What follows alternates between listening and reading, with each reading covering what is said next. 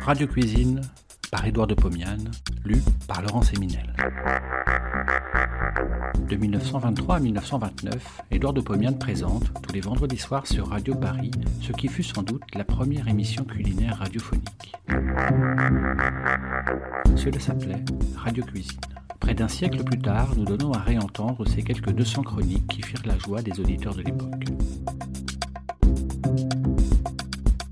Cette semaine, un déjeuner en haute montagne. Si j'étais méridional, je vous raconterais ma chasse au chamois. Mais, comme je ne le suis pas, je ne vous dirai que la vérité, la seule vérité. Or, il est vrai que je suis parti en haute montagne il y a quelques jours avec deux chasseurs de chamois qui étaient venus s'installer dans le coin perdu de Langadine où je passe mes vacances. Ils resteront là tant que sera ouverte la chasse aux chamois, c'est-à-dire pendant trois semaines. Nous partîmes donc, eux avec des fusils, moi avec une canne, pour nous rendre sur les glaciers fréquentés par les chamois. Et nous traversâmes des régions où l'herbe pousse, comme tondue, sur le roc à peine recouverte de terre végétale. Cette misérable végétation nourrit cependant toute une faune dédaignée par mes deux chasseurs. Marmottes, qui se dressent sur leurs pattes de derrière en sifflant pour donner l'alarme à leurs familles dispersées, chevreuils gambadant, suivis de leurs petits, renards fouinant partout en quête d'un mauvais coup. Enfin, nous arrivâmes sur le glacier, sur les neiges qui ne fondent jamais. Le silence de ces régions est tellement impressionnant que, par peur de le troubler, on ne parle qu'à voix basse. Toute une journée passa. Mes chasseurs n'avaient aperçu aucun chamois, pas même en scrutant l'horizon avec leurs jumelles.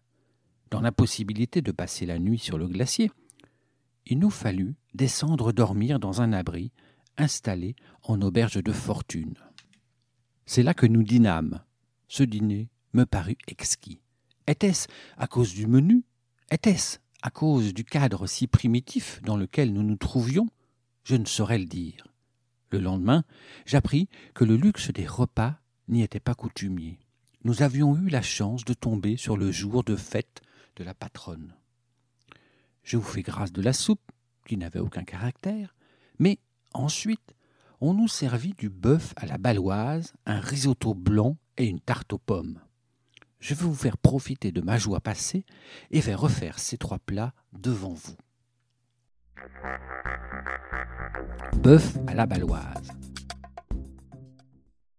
Pour préparer ce bœuf braisé, j'ai acheté 750 g de rhum steak et 400 g d'oignons.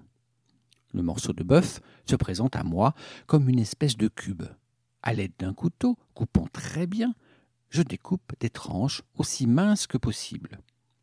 Vous pouvez juger de leur minceur, j'en ai fait douze. J'épluche les oignons et les coupe en rondelles.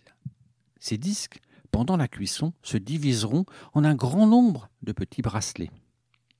Dans une cocotte en fonte, je pose 20 g de beurre et 100 g de lard gras coupé en petits dés.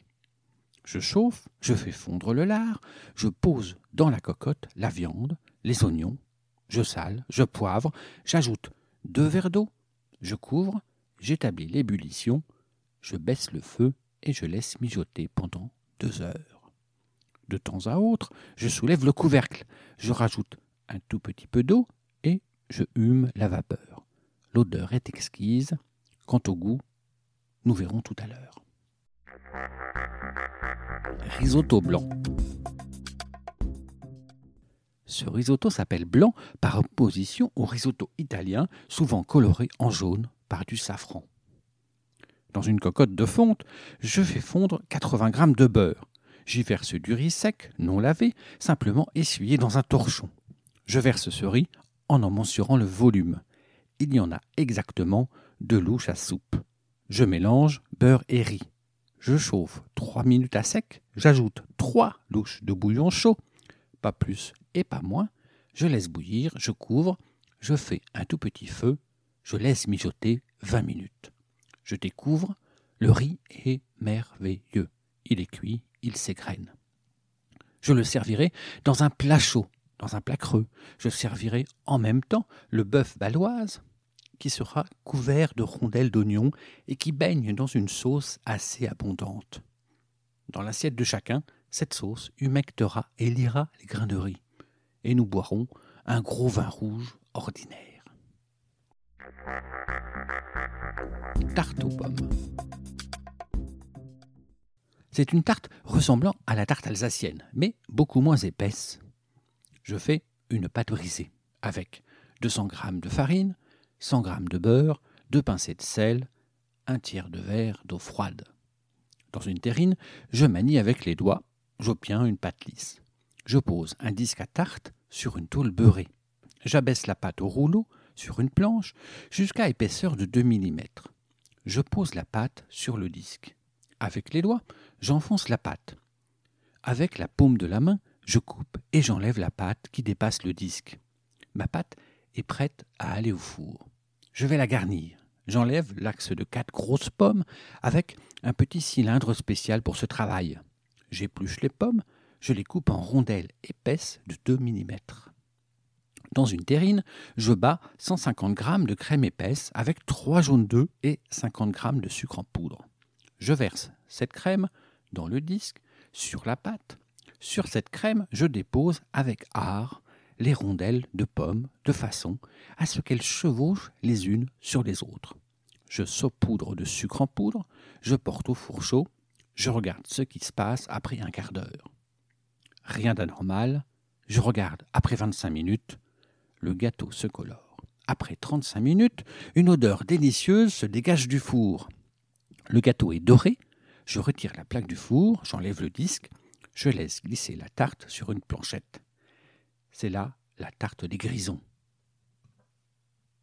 Ah, j'oublie de vous parler de la fin de la chasse. Le lendemain, mes chasseurs tuèrent un chamois âgé de 18 ans. Ça se lisait, paraît-il, sur ses cornes. J'ai essayé d'en faire rôtir un gigot. Hélas, il était dur et coriace. Bon appétit et à la semaine prochaine. Si vous avez aimé cet épisode, vous pouvez retrouver toutes les chroniques d'Édouard de Pomian dans les deux volumes de Radio Cuisine, un livre publié chez Menu Fretin et disponible sur www.menufretin.fr.